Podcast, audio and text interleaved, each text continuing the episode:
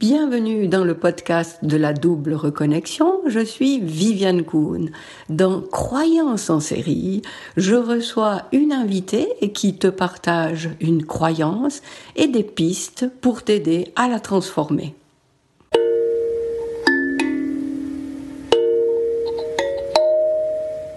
Bonjour et bienvenue dans ce nouvel épisode du podcast de la double reconnexion.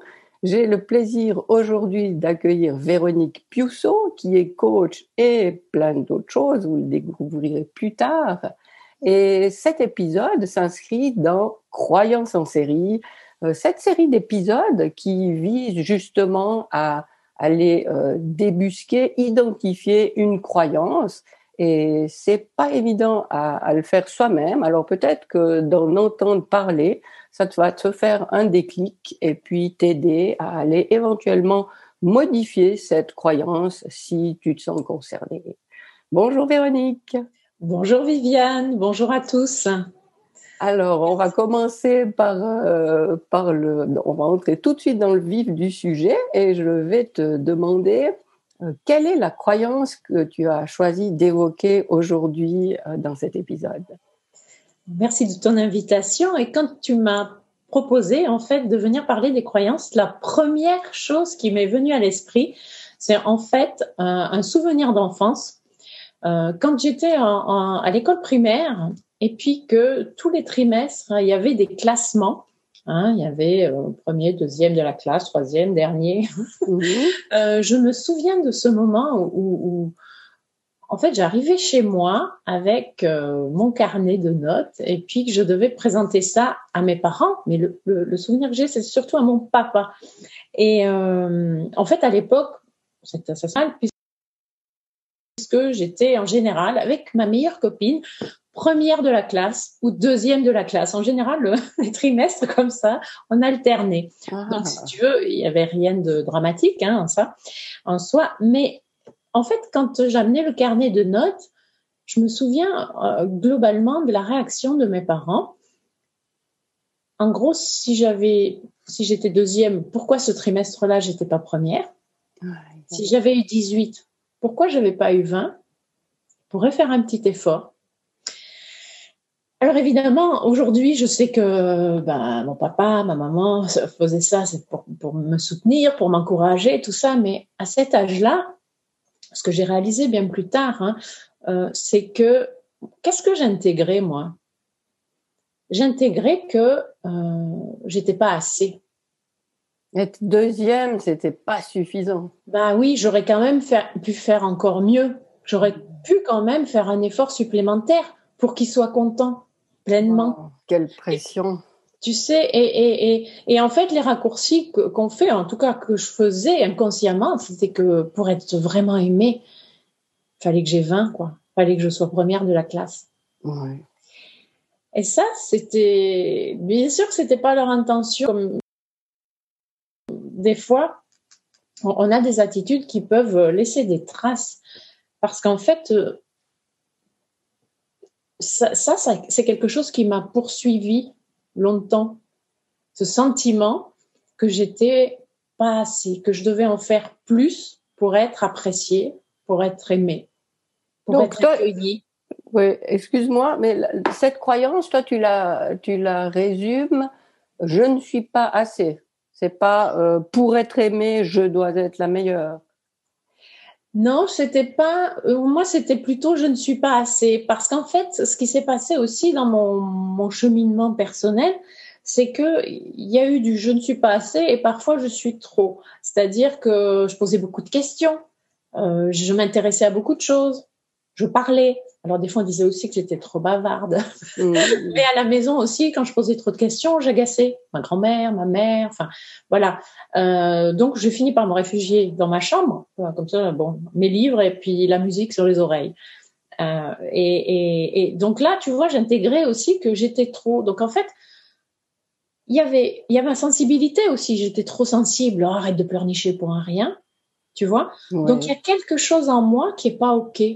Donc c'était ça finalement ma croyance.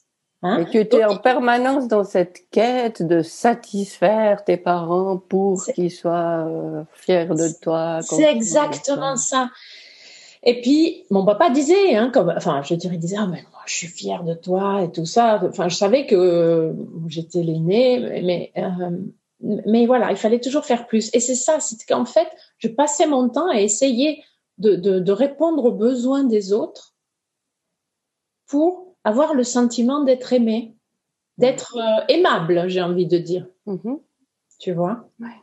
Et, et, en fait, ça, c'est quelque chose qui m'a suivi euh, longtemps.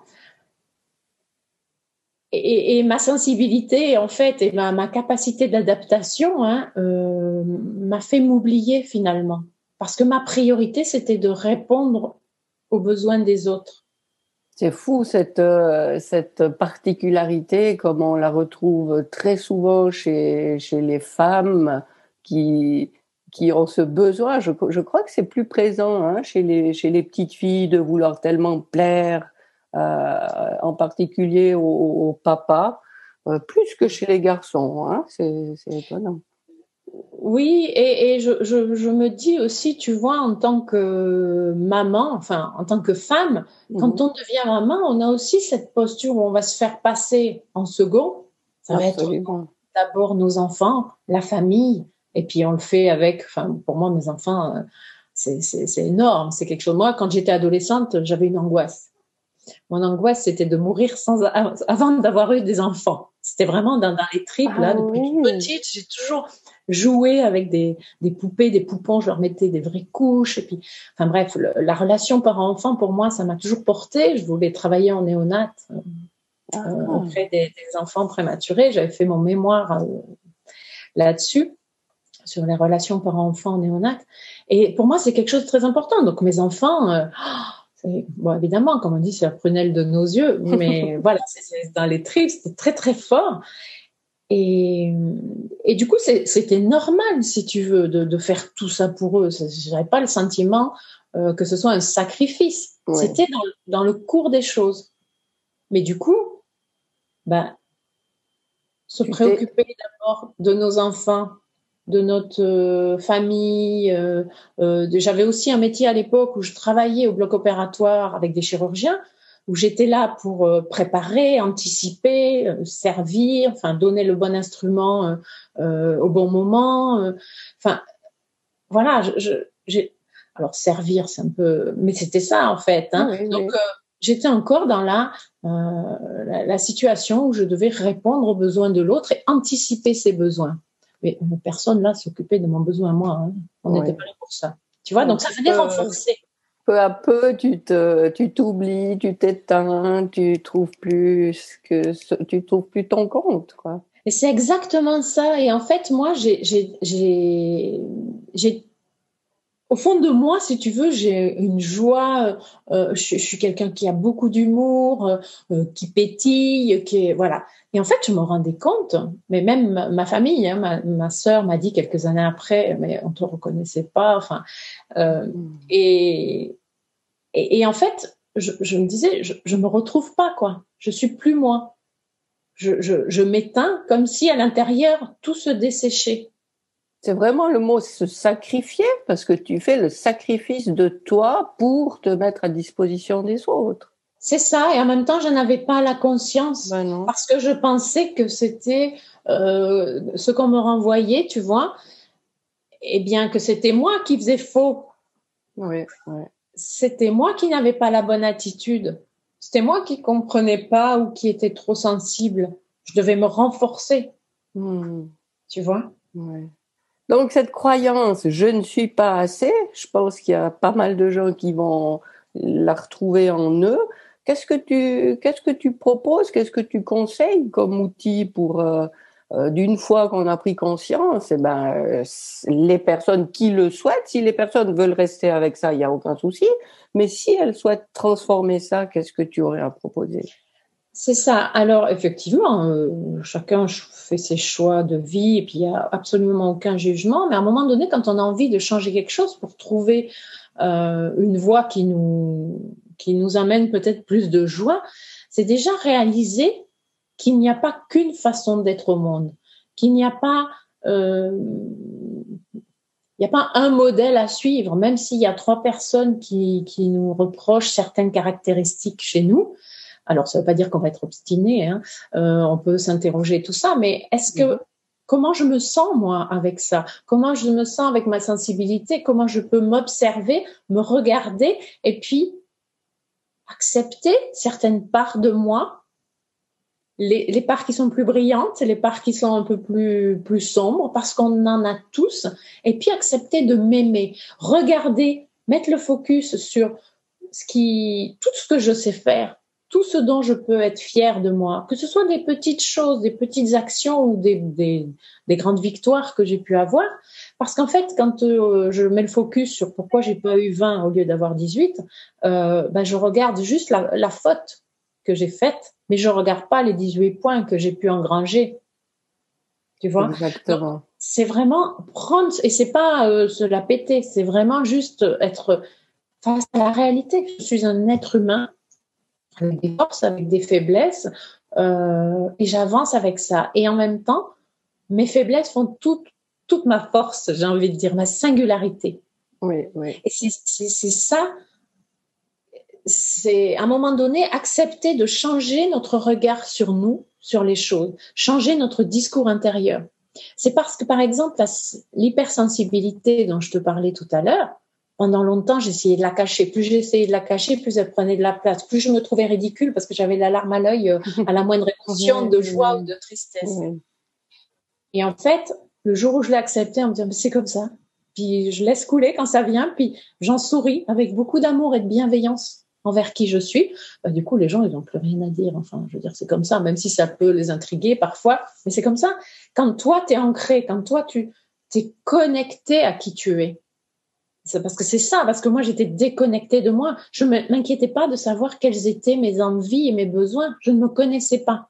Ouais, c'est très, c'est très, c'est très précieux ce que tu dis là, le fait d'accueillir ces parts de soi, parce que c'est absolument presque miraculeux, mais à partir du moment où on, où on, accueille, on observe, on prend conscience, on se rend compte que que oui, c'est une partie de nous qui euh, qui est là et et c'est comme si un ennemi disparaissait.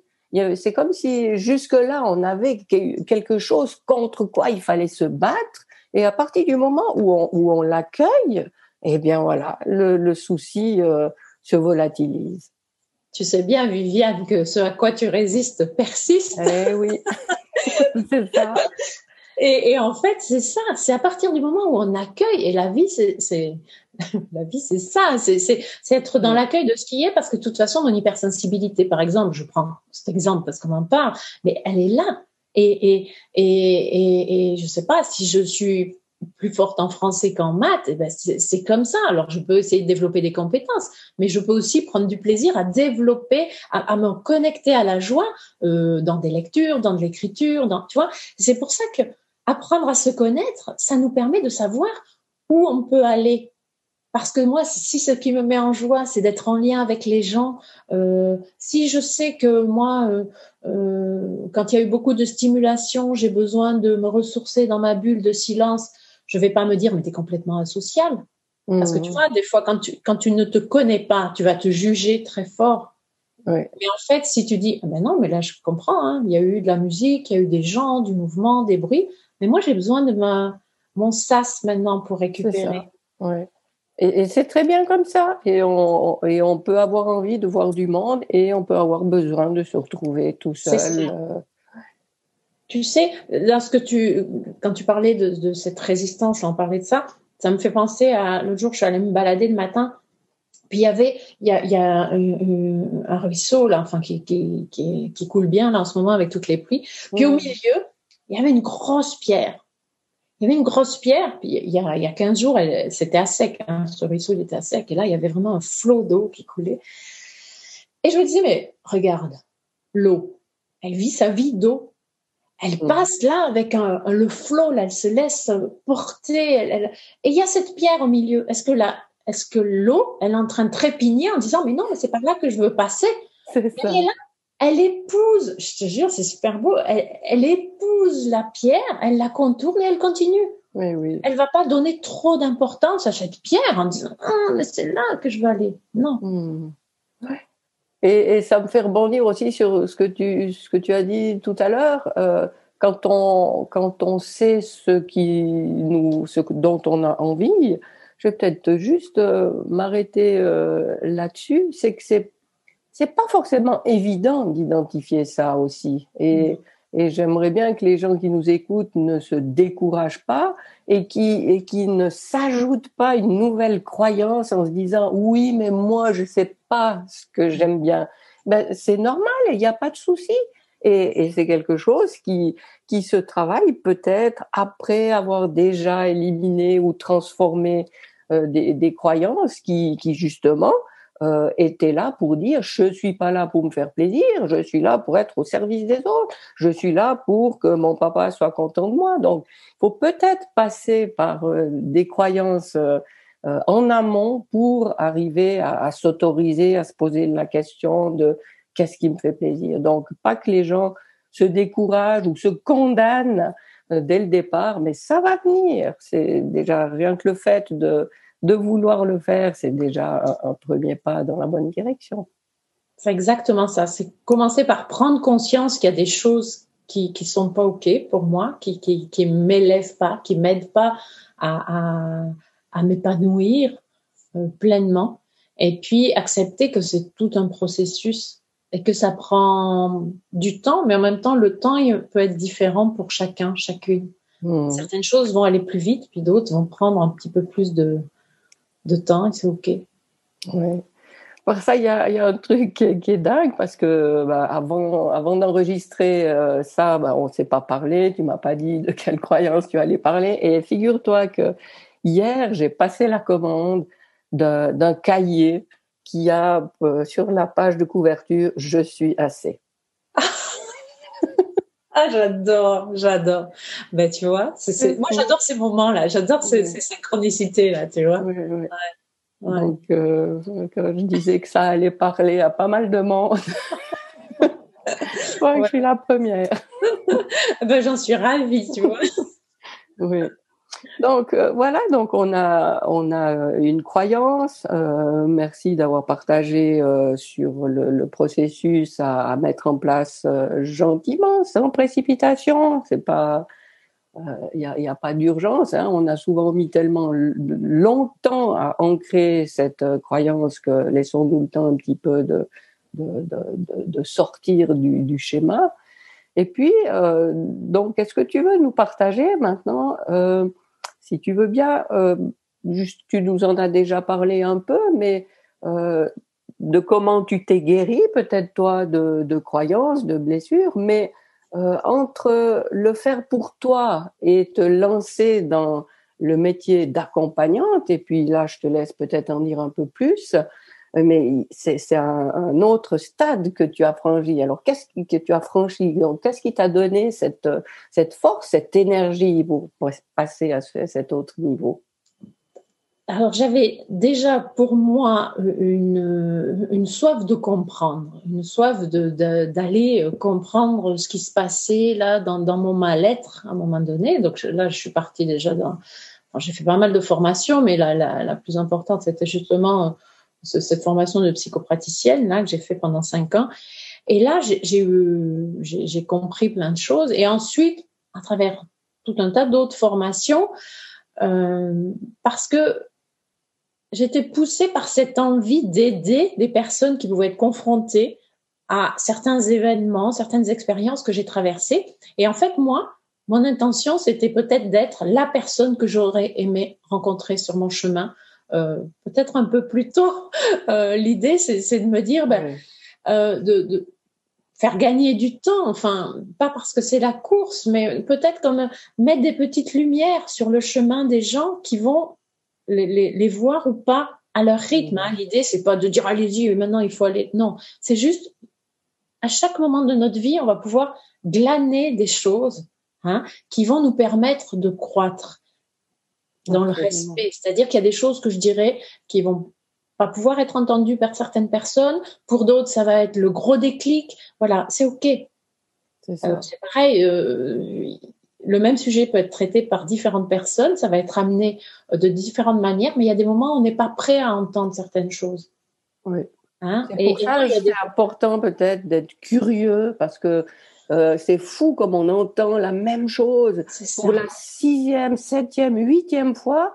Et puis ça a jamais fait tilt. Et puis là tout d'un coup c'est quelqu'un d'autre qui utilise une autre énergie pour en parler. Puis paf ça, percute. Et ça c'est tellement important ce que tu viens de dire parce que même moi ça m'arrivait hein, je me suis dit oh, mais euh, ça fait dix ans que ma, ma copine elle me disait ça. Mais oui. j'ai pas mis le même sens, j'ai pas observé, tu vois.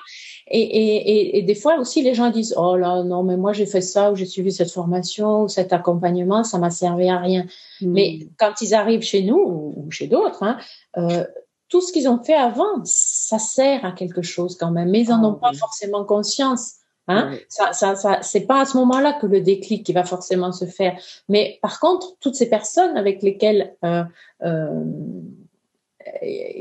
qui vont côtoyer, qu'elles vont côtoyer, toutes ces personnes avec qui ils auront euh, euh échangé de l'énergie, des connexions, de la réflexion, ben, elles font partie de leur processus de transformation. Hein. Et comme tu dis, après, il va y avoir un mot, une énergie. Mais, même moi, des fois, dans mes accompagnements, des gens, et, et tout d'un coup, ils tiltent, ils disent, ah ouais, mais la dernière fois, là, euh, oui, en fait, ça faisait plein de fois que je, je, je, revenais dessus ou que, mais parce que juste à ce moment-là, ils étaient prêts pour entendre ça et pour l'accueillir. Tu vois? Oui, ça me fait penser à, à l'image de, de, la goutte d'eau qui fait déborder le vase. On a besoin de de se de remplir, de remplir, et puis à un moment donné, il y a cette goutte d'eau. Et puis et puis, ce serait une erreur de dire ah mais j'ai fait tout ça pour rien parce que c'était ça qu'il fallait faire. Non, parce que toutes les gouttes qui sont déjà là étaient utiles et contribuaient.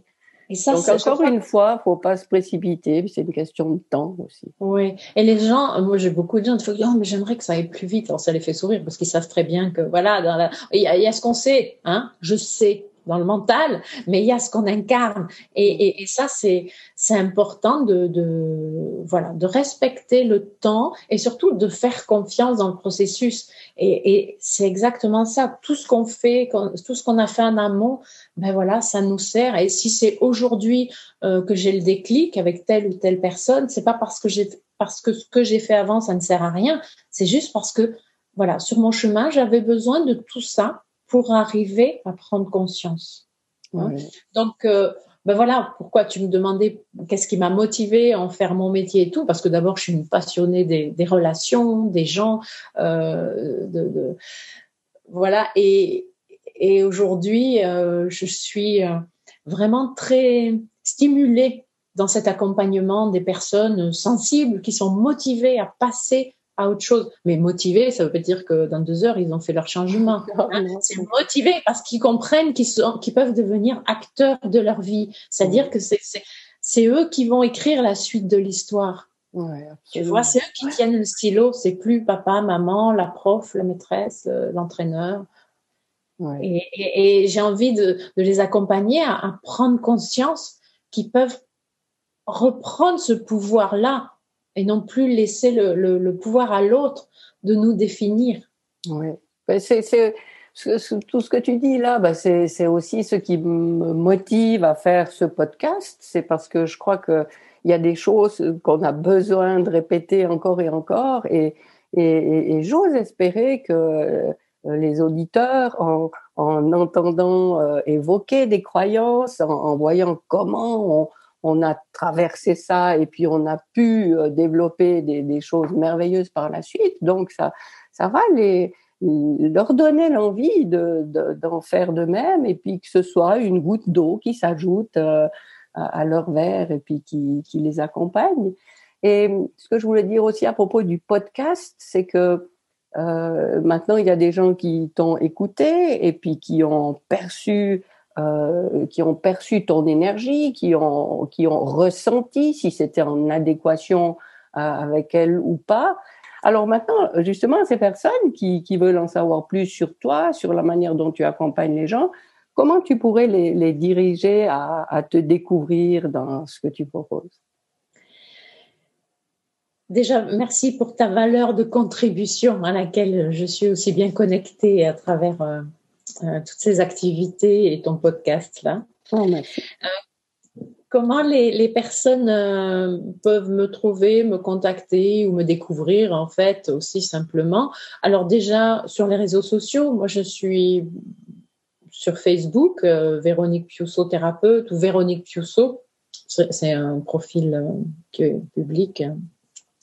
Sur Instagram. Et puis, j'ai également une chaîne YouTube qui porte aussi mon nom, Véronique Piusso. Euh, donc euh, voilà, il y a ces différents réseaux et puis il y a mon site internet euh, www.veroniquepiusso.com. Euh, donc là, vous pourrez voir euh, mes différentes offres, accompagnements, parce que, ben oui, comme je disais, moi, j'ai ma formation de base de, gestalt thérapeute, j'ai des formations, euh, des outils alors de, de, thérapeute de couple, sexologie, coaching, euh, euh enfin tout un tas de, de, de, bagages dans mon dans ma besace là, tout un tas d'outils dans ma besace. Et du coup, je, je fais des, des accompagnements. Et là, prochainement, j'ai un programme qui qu'on va commencer pour le, le, mois de juin commence le 2 juin. C'est un programme euh, d'accompagnement justement pour permettre, il s'appelle Révèle-toi, où on va aborder les questions, euh, donc c'est en, en, en, collectif, hein, où on va aborder les questions de, de qui suis-je finalement, de l'identité, de l'authenticité, d'oser mettre ses limites. Alors voilà, c'est un premier passage euh, après pour, euh, pour oser prendre sa place euh, et se reconnecter à soi en fait et se, et se retrouver comme étant assez. C'est ça, c'est ça l'intention, c'est vraiment de, de, de, de s'aimer, de s'assumer. D'ailleurs, j'ai un groupe sur Facebook aussi, les 3 A, euh, s'accueillir, euh, accueillir, assumer et aimer qui je suis pour me libérer. Ah, ah oui. Voilà. Accueillir, assumer pour aimer. Ah, aimer qui je suis, ouais. ouais, ouais. Magnifique. Ben, écoute, euh, toi qui nous écoutes, tous les liens euh, de, des, différents réseaux sociaux et, du site de Véronique sont dans la description euh, de cet épisode. Et puis, Véronique, je te laisse encore le mot de la fin. Alors, le, le mot de la fin, c'est vraiment oser écouter ce qui se passe à l'intérieur de vous.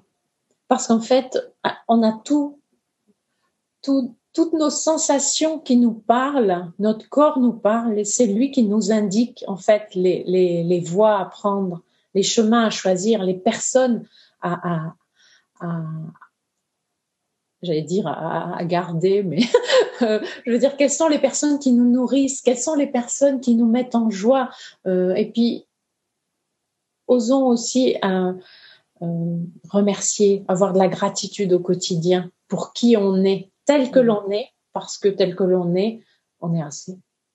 Alors, un immense merci, Véronique, pour ta participation. Et puis, vous les auditeurs, les auditrices.